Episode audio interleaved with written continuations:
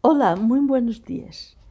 Este nuevo podcast de apoyo a la asignatura Teoría Económica de la Facultad de Derecho y Ciencias Sociales de la Universidad Michoacana de San Nicolás de Hidalgo intenta analizar la emergencia de un nuevo paradigma económico jurídico que desde Keynes hasta Thomas Piketty o sea, en la segunda mitad del siglo XX y en lo que va de las décadas del siglo XXI, han construido una nueva visión eh, filosófica, una nueva visión integral de lo que es la economía y la función de la economía. Thomas Piketty en particular y su grupo de investigación de la HEC nos han dado a lo largo de los últimos 20 años de trabajo académico detallado y continuo uma produção predominantemente quantitativa e massiva, cujo resultado é a obra de referência El Capital en el siglo XXI.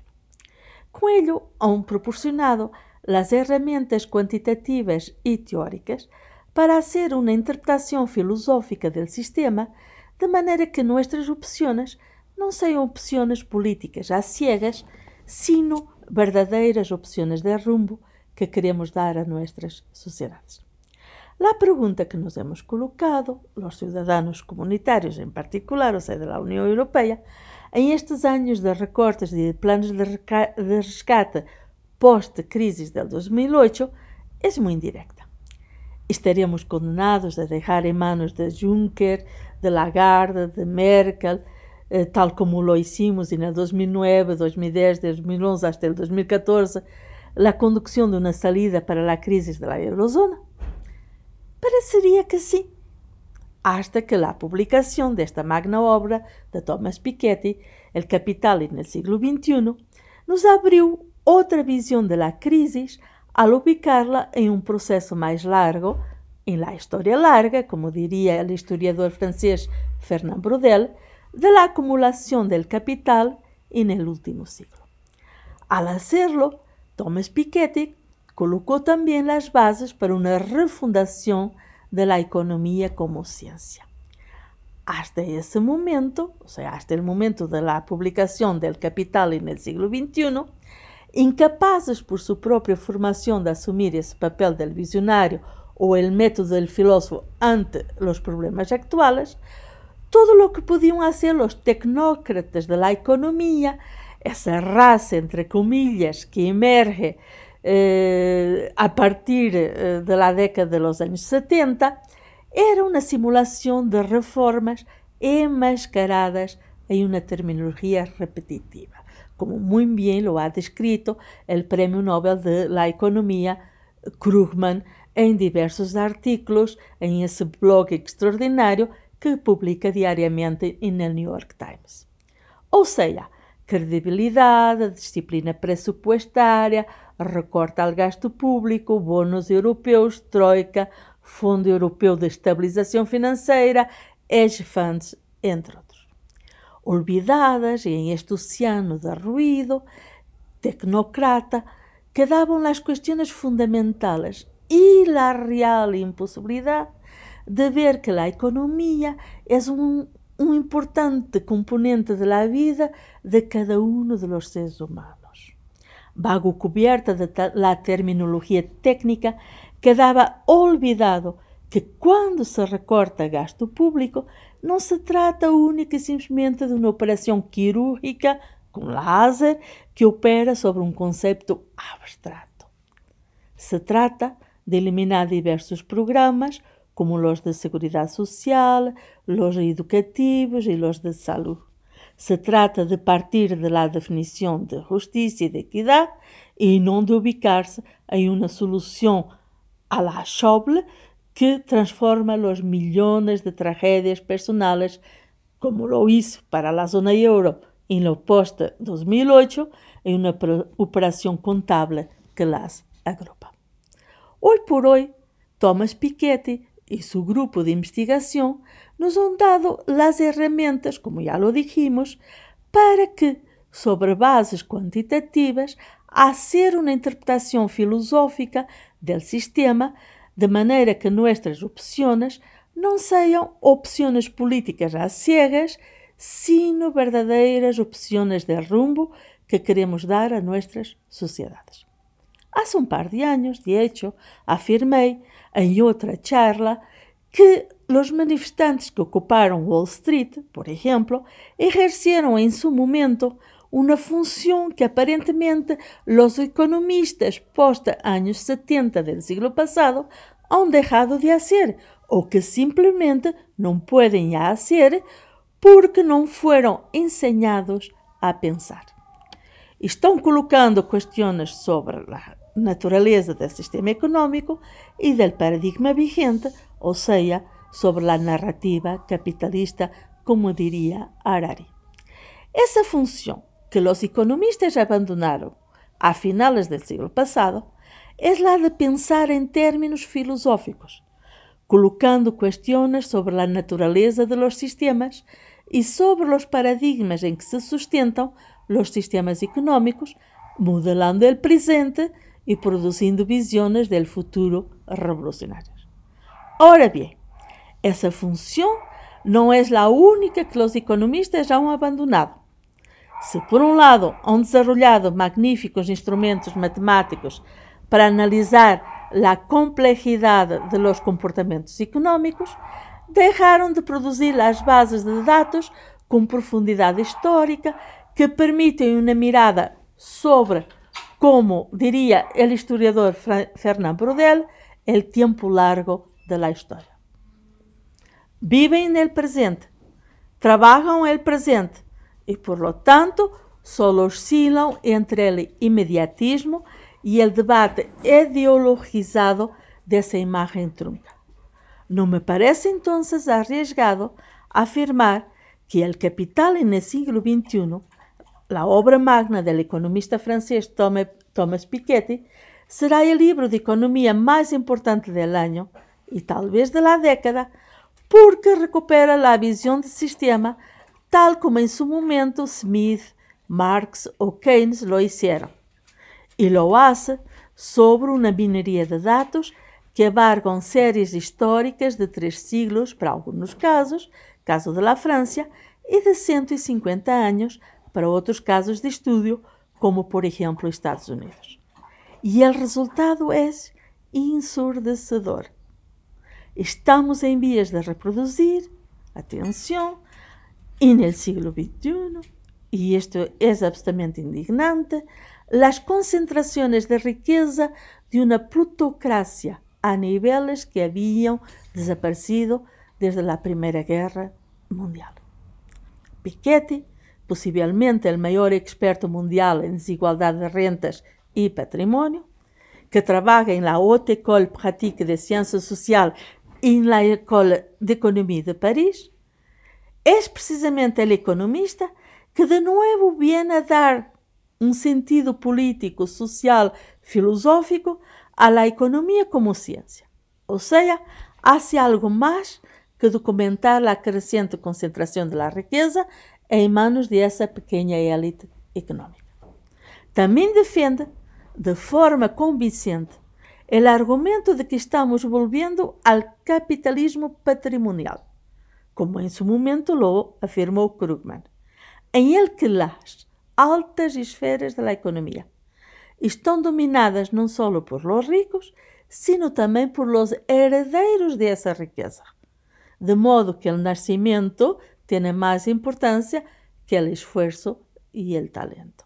Por supuesto, Thomas Piketty reconoce que todavía não hemos llegado a eso, pero que estamos em la vías de llegar. Hasta ahora, la opulencia del 1% uh, de la clase uh, dessa élite de Estados Unidos se ha debido principalmente a los sueldos y a las primas de los ejecutivos, más que a las rentas procedentes de las inversiones y más aún que a la riqueza heredada.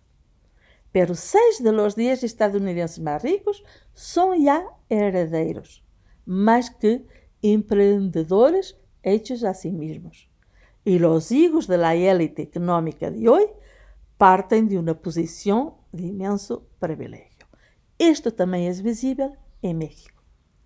Como señala Thomas Piketty, e passo a citar, el riesgo de un giro hacia la oligarquía es real y da pocos motivos para el optimismo. Esta visión pesimista también es compartida por Krugman en su blog del New York Times. Así es. Y si quieren sentirse aún menos optimistas, piensen en las actividades a las que se dedican muchos políticos de Estados Unidos, de Francia, de Portugal, de España o, por qué no decirlo, de México. Puede que las incipientes oligarquías todavía no estén completamente formadas, pero atención, nuestros principales partidos políticos parecen estar entregados a defender los intereses de la oligarquía. Es más que evidente que necesitamos una nueva visión de un futuro y de una economía que sea alternativa del capitalismo. Sin embargo, gracias a las décadas de formación académica en lo que Keynes llamaba en su momento la economía tipo odontología, los Keynes o los Friedman de hoy son tan difíciles de encontrar como el abominable hombre de las nieves.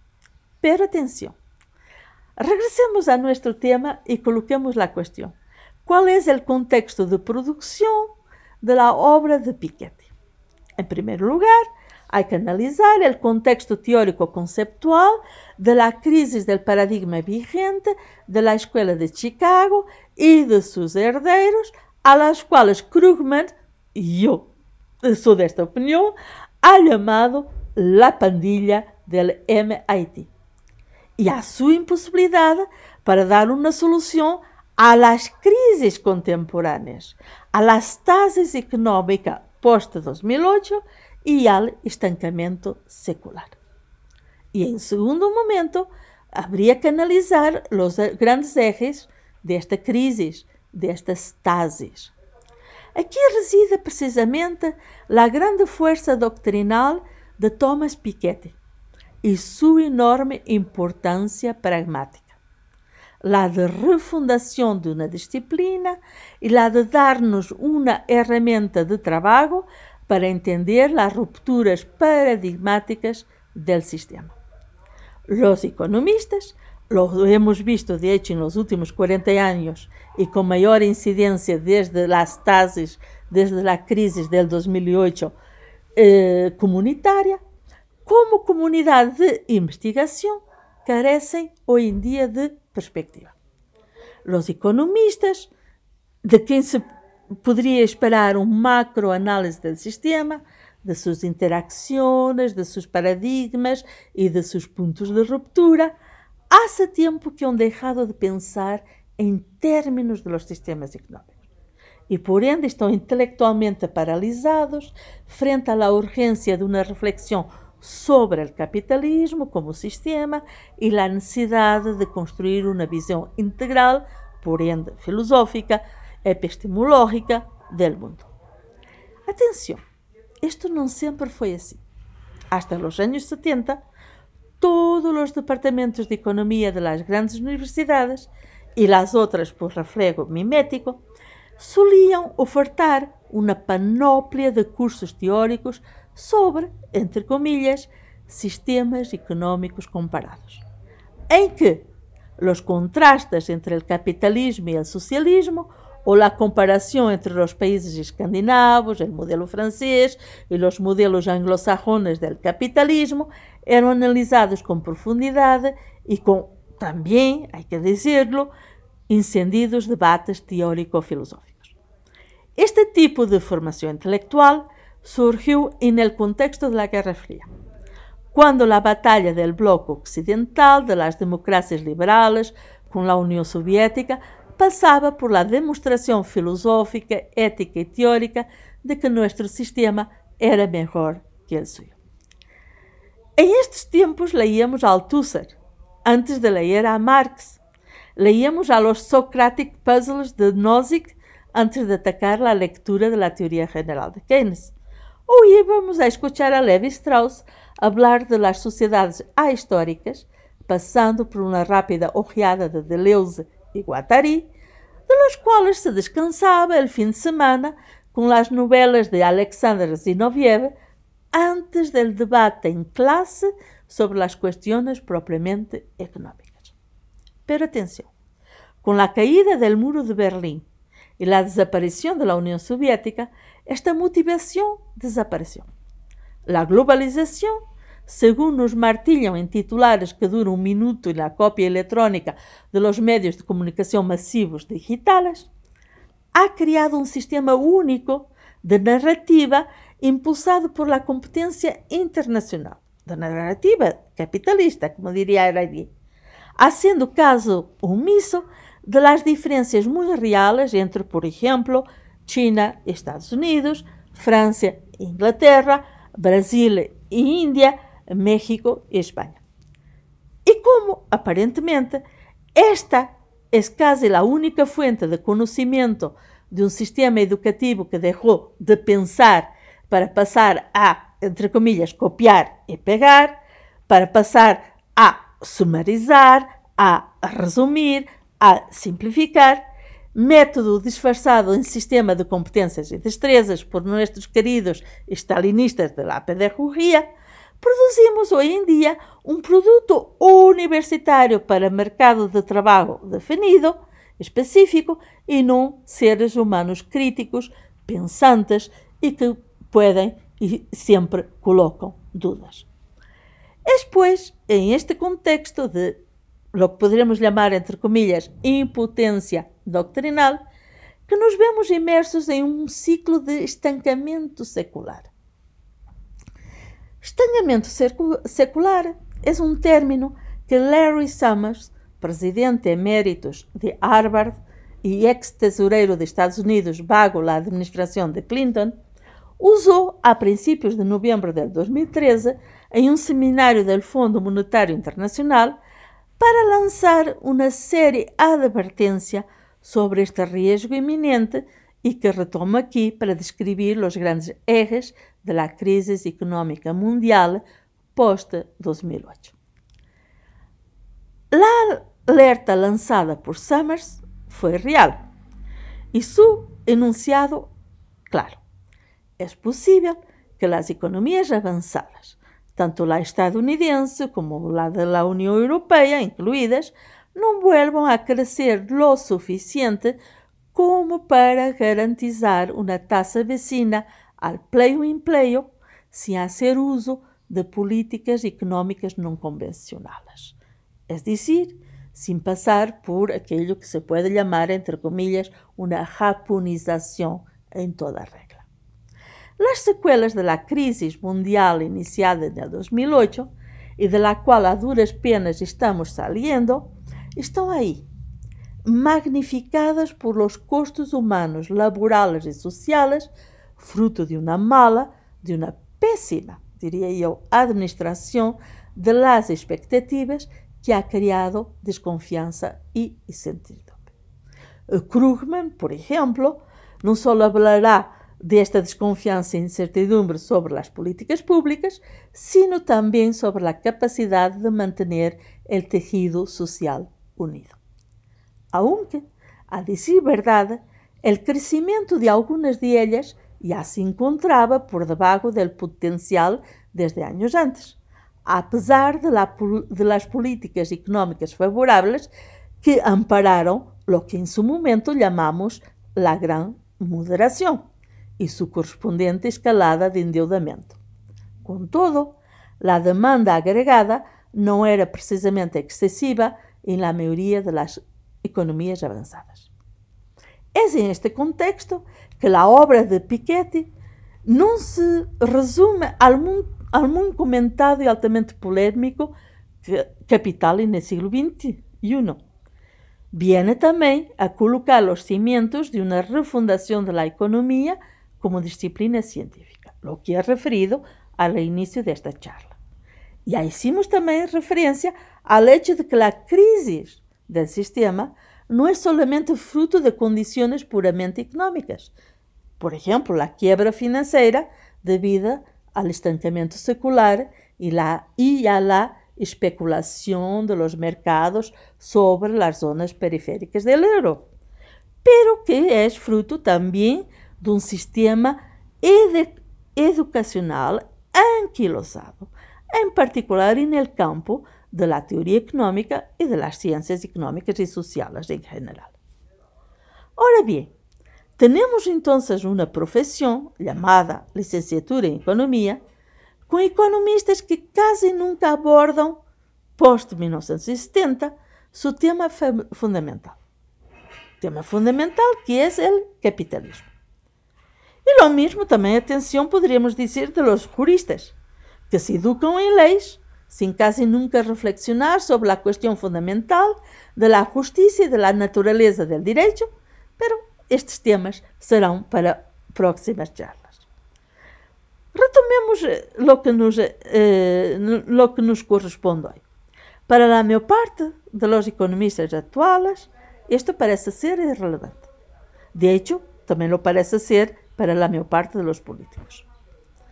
Muitos daqueles que argumentam que o que importa são as perguntas sobre se os mercados são competitivos, se se a competência é monopolística ou as questões sobre o funcionamento da política monetária, têm tendência a eliminar a componente humana da economia.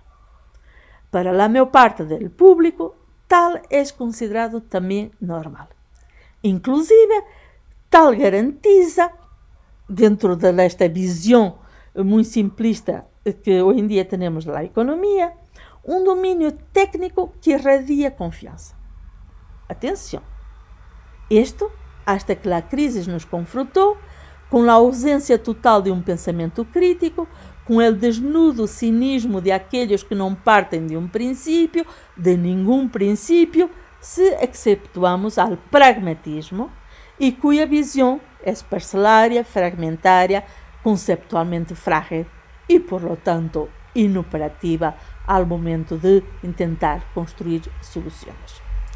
Há algo de verdade em este argumento. Com efeito, durante o período de estabilidade do paradigma vigente, os economistas fazem muito melhor seu trabalho quando abordam problemas bem definidos e delimitados. Eu mesmo escrevi sobre este assunto em 2011. Em isto seguem a opinião enunciada em los anos 30 por Keynes de que os economistas deveriam ser mais como os dentistas, e passo a citar a Keynes, gente modesta que observa uma pequena parte do corpo, pero que elimina uma grande quantidade de dolor. Sin embargo, também há desvantagens em acercar-se à economia como um dentista, como diria Keynes, sobretudo em períodos de acumulação de contradições ao paradigma vigente, que neste caso é a narrativa capitalista, em períodos de ruptura do sistema, quando a perda da visão de conjunto sobre o sistema impide a produção do novo paradigma, por exemplo. Em la ausência de visionários poderosos, capazes de fazer a refundação teórica necessária do próprio capitalismo, este não pode questionar-se e, por ende, nem evolucionar, nem transformar-se. Se introduz então as tases, ou seja, a crise, em que as diversas forças presentes se anulam entre si, impossibilitando a solução ou saída de la mesma. O próprio Keynes foi um desses visionários que pudo ir mais allá do paradigma vigente a inícios do século XX e proponer um caminho de saída da Grande Depressão em 1936 e um plano de reconstrução econômica em el pós-guerra, ou seja, post-1945. Sua obra, a obra de Keynes, a teoria general, que contesta o modelo clássico da economia, se viu impulsionada por uma poderosa visão do capitalismo. Se bem Keynes creio, creio que o capitalismo era o único sistema que pode criar prosperidade, também argumentou que ele mesmo era intrinsecamente inestável e, por consequência, necessitava de estar sujeito a um processo contínuo de reforma. Pero, atenção, para a reforma contínua do sistema se necessitam de filósofos, de pensadores, de visionários, pero não, como dizia Keynes, de economistas odontólogos. En la realidade, Keynes não era solamente um economista, sim um criador de uma visão, um filósofo que formaria toda uma geração que havia experimentado a Grande Depressão e a Segunda Guerra Mundial e queria construir um novo mundo e uma nova ordem. Ou seja, foi parte de um clube, ou é parte de um clube, de los grandes visionários, filósofos económicos como Adam Smith, John Stuart Mill, Karl Marx, Amartya Sen e agora também o próprio Thomas Piketty. Muitas graças, hasta a próxima charla sobre, com reflexiones sobre a teoria económica e os novos paradigmas económicos jurídicos.